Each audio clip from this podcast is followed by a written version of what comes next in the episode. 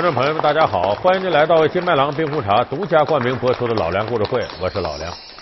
中国历史上啊，这五六百位皇帝，假如我们像现代综艺节目一样把它弄到一块儿，搞一次这个综艺秀，就选一选谁的才艺最高。我估计有那么爷俩啊，能拿冠军。哪爷俩呢？就北宋时候徽钦二帝，宋徽宗、宋钦宗。为什么呢？这爷俩是中国历史上出了名的书画艺术大家、鉴赏大家、收藏大家。宋徽宗呢，开创了流传千古的瘦金体书法；宋钦宗呢，是工笔画的开山祖师。这搁中国艺术史上那是鼎鼎大名的。可问题是呢，你这个职业呀是当皇帝，不是画家、书法家。所以修身齐家治国平天下。让一个艺术家来管理一个国家，这后果可想而知，容易乱七八糟。那么结局大家也都知道，徽钦二帝啊被大金国掳走到北国五国城，最后客死他乡，下场非常惨。咱们今天就给大伙说说呀，这对艺术上几乎登峰造极了的皇帝是如何不务正业，沦落到这般下场。运笔提劲犀利，他独创瘦金体。画风细腻潇洒，他开工笔画先河，他们是皇帝圈里的大艺术家。一国之君不务正业，他们有哪些不被理解的苦衷？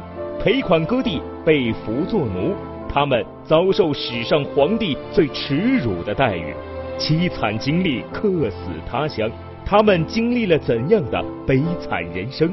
老梁故事会为您讲述不务正业的父子皇帝。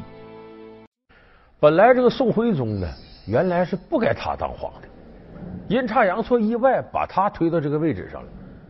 他原先的这个人呢，是王爷亲王嘛，吃喝玩乐，研究艺术，很认真。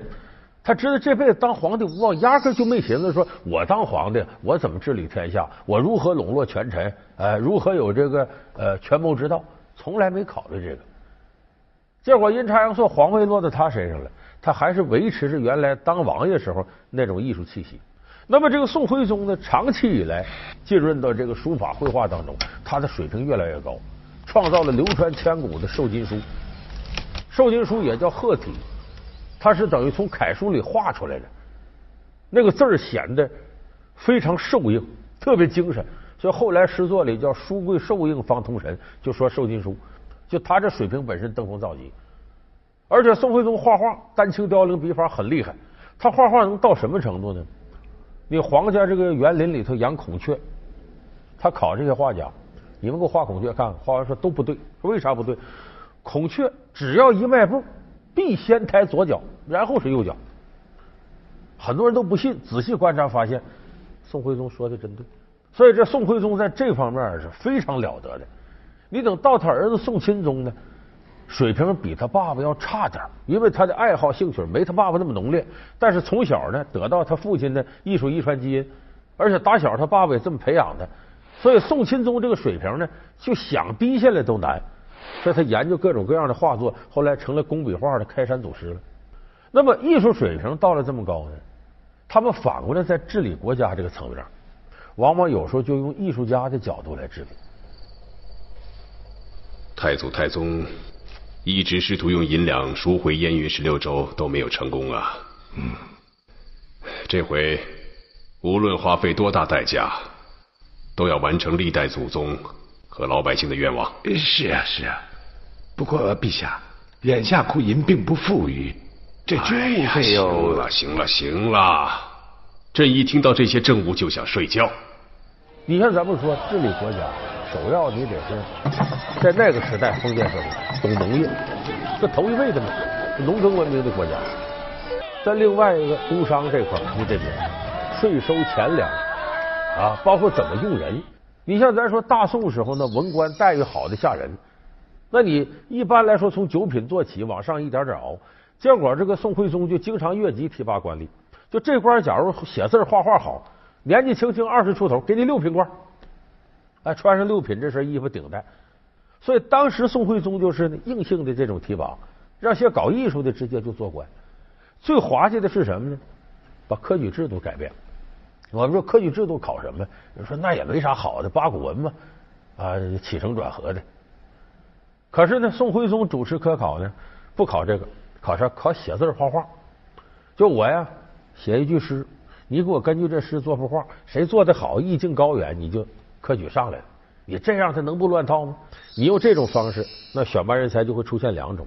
第一种呢，是你选拔上来的是很有艺术气息的，这个人处理国家政要坏了，他按照艺术的方式，理想主义、完美主义，这容易坏事。第二种呢，是你这么喜欢艺术类的，他就按照这方式溜须拍马、投其所好，容易培养出高度实用主义、功利主义的人才。咱这么说，宋徽宗年间著名的大臣有谁呢？咱知道蔡京、杨戬、高俅、童贯，呃，这几个人呢，艺术水平不低。你像蔡京，蔡京字写的特别好。蔡京当初呢，被贬到杭州当知府去了。后来怎么当的宰相呢？这个宋徽宗身边有个太监，大太监叫童贯，秉承宋徽宗的命令呢，天底下到处去这个划了书画去。这童贯呢，走到杭州这儿呢，蔡京溜须拍马，说你这趟下来呀。你要想让皇上高兴，江南这书画作品好，我已经给你搜了好几车了。给童贯，童贯，哎呀，蔡大人呐，你这帮我大忙了。我回去，皇上要赏我呀，我就保你回去能回朝当宰相。就这么的，童贯回去做工作，最后蔡京回去当宰相。所以你看，都在这套线上，凭借艺术作品溜须拍马的上去了。这宋徽宗关键他不是玩一样，他除了刚才咱们说这个书画以外。他别的东西也喜欢，也喜欢踢足球，那是就叫蹴鞠。这我一说这，咱都想起来高俅嘛，中国历史上第一个大球星。好，好，好，好，好，好，好。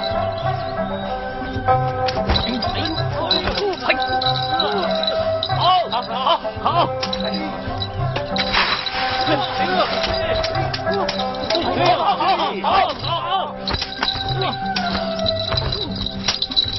好好好哎呀，小人献丑。呃，高俅就凭借这个踢口的技艺，得到宋徽宗赏识。宋徽宗说：“我是你最大粉丝。”当时全中国哪有比我更大牌粉丝？皇上吗，我不能光看着你啊，我不能光在微博上给你又赞又啥的。干脆吧，我就封你当官吧，把高俅弄来当太尉。参见圣上，葛枢密大人都觉得讲。是高俅不学无术，只会踢球。这样的人如果委以重任，恐怕 朕也喜欢踢球，不是身为一国之君吗？微臣明白。不会当官，可以学着当嘛。啊？你就说这太尉，太尉是什么？国防部长加军委主席。这么高的一个位置给他，那童贯呢？掌握了二十年兵权。你说这两个人，我说这两个人，一个是实用主义，一个有点理想主义，把北宋这江山给祸害完了。高俅是怎么祸害北宋这个军事的呢？他当这太尉，他是管理军队。这高俅招这个兵士将官和别人不一样，别人说招当兵的练练，你二百斤弓能不能拉开？马上部下什么水平？得考这个，他不是。他也考才艺，就你要没一门手艺，我不要你。你比方你会木匠，要了；会瓦匠，行了。他为什么要这个手艺呢？高俅有用，把带手艺人招到军队里呢。好，你不用打仗，平常也不训练，你们给我干嘛？给我做买卖去。挣回钱咋办呢？跟高俅我或三七，或二八，或四六，咱们分成。你想高俅这么管军队，把他自个儿肥了，那军队不训练，我们叫养兵千日，用兵一时。那养字可不是说就给你吃给你喝啊，你得训练，根本就不训练。所以临到头打仗完蛋。所以高俅最大的坏处在于用这样谋私利的方式，把北宋军队的战斗力弄得几乎趋近于零。那么当时军队最强战斗力是谁？是西路军，西路军统帅是童贯，高俅管理军队，童贯具体打仗。但是童贯的战略战术啊，差到一定程度。他懂字画，是个太监。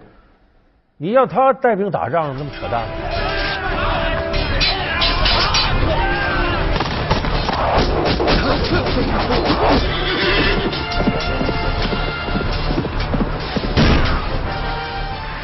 不光不会打仗，瞎出主意，理想主义、完美主义，结果最后北宋江山一半丧到童贯手里。为什么呢？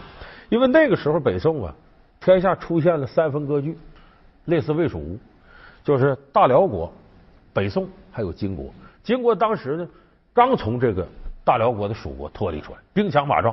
如果这三个国家你要拼战斗力，大金最厉害，大辽其次，北宋最弱。那么这个时候呢，有的人就想到，说这种情况下呀，就如同战国时候啊，六个国家呀搞合纵来对抗秦国一般，说咱们得跟辽国联合抵抗大金，就这么的派童贯呢到辽国去考察。童贯到辽国一看呢，哎呦，都以为咱北宋完蛋了，一看这大辽也不行啊，吏治腐败，军纪松弛，啊，一派靡靡之音，不怎么样。哎，童贯这时候改主意了。既然是这样，我还跟辽国联合啥呀？我跟大金国联合，联手灭了辽国，分他一半土地。老梁故事会为您讲述不务正业的父子皇帝。老梁故事会是由金麦郎冰红茶独家冠名播出。你看他想的可倒挺好，但这是什么叫驱虎吞狼啊？这等于你最后跟大金国联合起来把辽灭了，灭完辽，下一个就轮到你。大辽气数已尽，倾覆之日不远了。哈哈哈哈哈！宋军如何？宋军，哼，宋军更是不堪一击。像那童贯，号称领十五万大军围攻燕京，为抢军功，他不准辽兵投降，想要强行攻击燕京。可是谁能想到，在征讨方腊之际，耀武扬威的大宋皇朝军。面对区区数千辽军的残兵败将，居然被打得兵败如山倒。泱泱大宋，强干弱支，兵不速练，如今是军昏臣庸。皇上，以末将之见，那大辽已时日无多，待我军灭辽之后，就可以将矛头直指大宋。人家无遮无挡了，他就像孙刘联军抵抗曹操似的。如果这个无论是孙还是刘。跟曹联合去灭孙刘其中一家，那灭完了，剩下那就完了。这是唇齿相依，唇亡齿寒。果不其然，跟大金联合把辽灭了。灭完了以后呢，这一仗打的呢，北宋更加伤元气了。你本来他兵力就不够，而金国呢，掠夺了大量的财物和土地，实力涨起来了。这些都是大宋皇帝送给大帅的见面礼。金锭十箱，银锭十箱。牛马三千头，绸缎五千匹，犀牛角五十对。行了行了，皇上，宋人虽然给咱们进献了不少珍宝钱币，但这些玩意儿对他们来说，就像草原上的几只羊羔。皇上，赵佶那老儿喜欢石头，单从苏杭运送的花石纲就累死了上万的劳力，散金无数啊。这不仅羊儿不下奶，咱们大金得集体大宋，让他们多下点奶，这样咱们才能吃得饱啊！这一来虎视眈眈，马上大金国南下，打到开封汴梁，就直接对北宋开战。北宋根本打不过人，人家打到开封外城呢，大金国把兵力驻扎，不往进打。有人说，眼看到这，为什么不给你灭了呢？这个咱说实在，这历史咱有的朋友得深入研究。他为什么大金国实力强于北宋，后来又比南宋高出多少倍？可是他没有想到长驱直入，彻底把你灭了。这是什么原因？因为金国雄踞中国的北方，他人口少，地广人稀，所以他打仗目的是啥呢？我罗点人，比方罗点女人回去啊，是不是将来多了，咱这个后代也多，再罗点钱财回去，罗点粮食回去。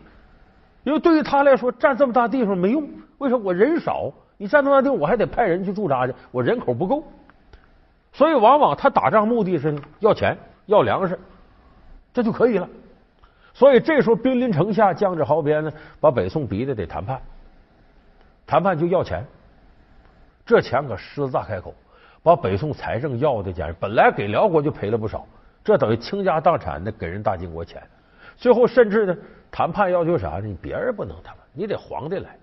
那么打到这个程度，宋徽宗都吓破胆了哎呦，我就会写字画画，我哪会打仗啊？哎呀，这国家生灵涂炭呐，老百姓因我倒霉了，我得引咎辞职。他这时候他想起躲来了，可他躲谁来当皇帝呢？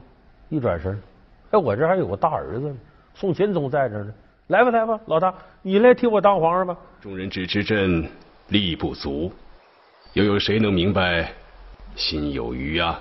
啊，皇上，所以我们跟金人决战到底。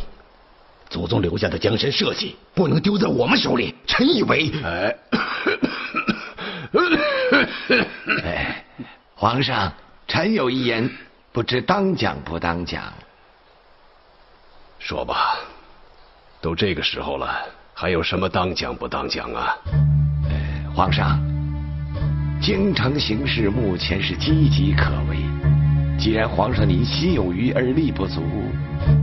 何不将帝位传给太子，让太子登基执政呢？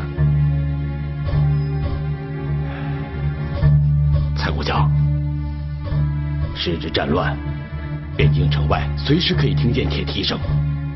你让太子继位，让老百姓怎么想？你这时候老爹有难，我不当了，天下交给你了。宋钦宗一听哭了，爹呀，我跟你一个德行啊。我也是写字画画，我哪会治理国家呀？这个蔡京，这不是要把我逼上绝路吗？这太子就这么不愿意当这个皇上吗？我倒是觉得挺好的。无知！你懂什么？那个皇位要是好的话，父皇他就不会传位给我，自己盘算着要去南边。我只要是一答应。我就必须等着金人的铁蹄子踩着我的脑袋登上大清殿的龙椅，死活哭哭啼啼啊，不肯上任。你看历史上，咱知道康熙末年九子夺嫡啊，有雍正皇帝上来又怎么？据说害康熙怎么着啊？什么十四子传于四子这些传说都争着当皇帝。那北宋是个奇葩的年代，这个皇子不想当皇帝，躲，最后没招了，老爹话也不能不听啊，硬给拥到皇位上。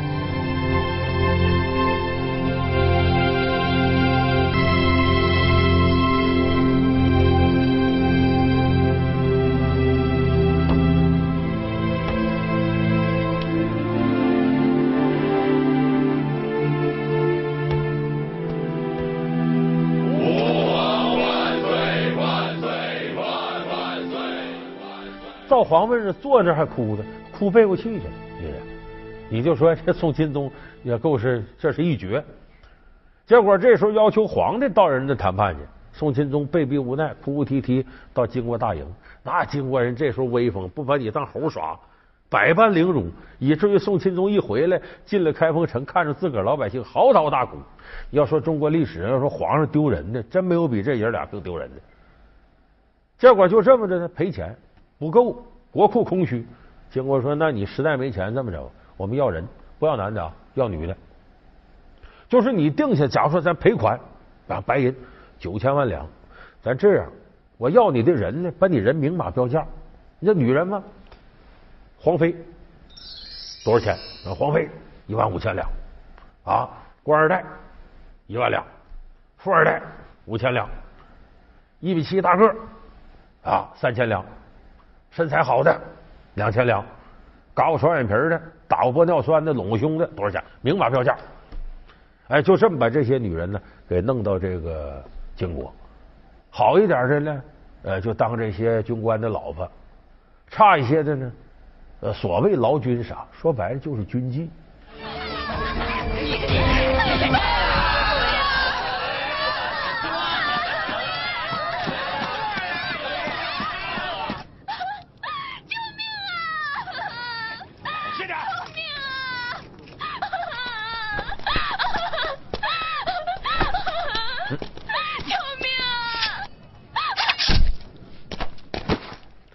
这个过程呢，也没惯着这爷俩。后来把徽钦二弟呢，就直接给抓走了。起来，快走！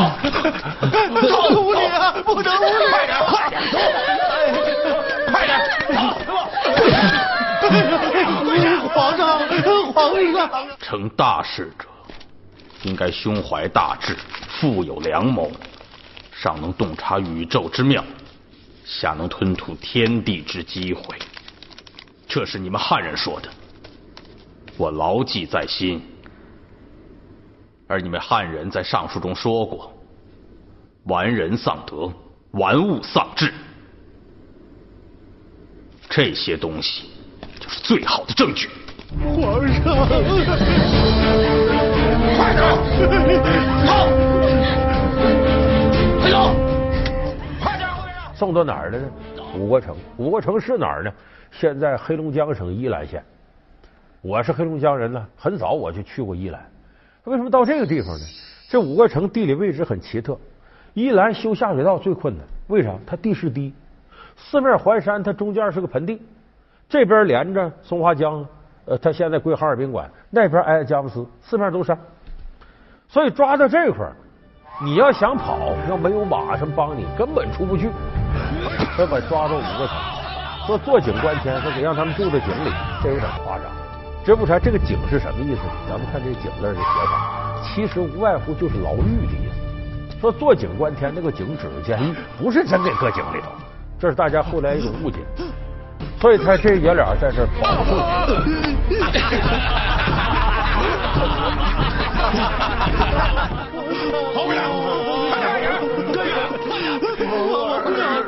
时间一长，还吃不饱穿不暖。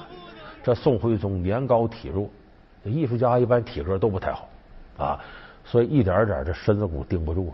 有一天睡着睡着就死过去了。那么宋钦宗后来什么下场呢？就拿他耍笑，因为大清国那时候就有马球，就地上搁随便一个什么球，这当兵在马上拿着兵器噼里啪啦打这个，就现跟现代英国流行的马球差不多。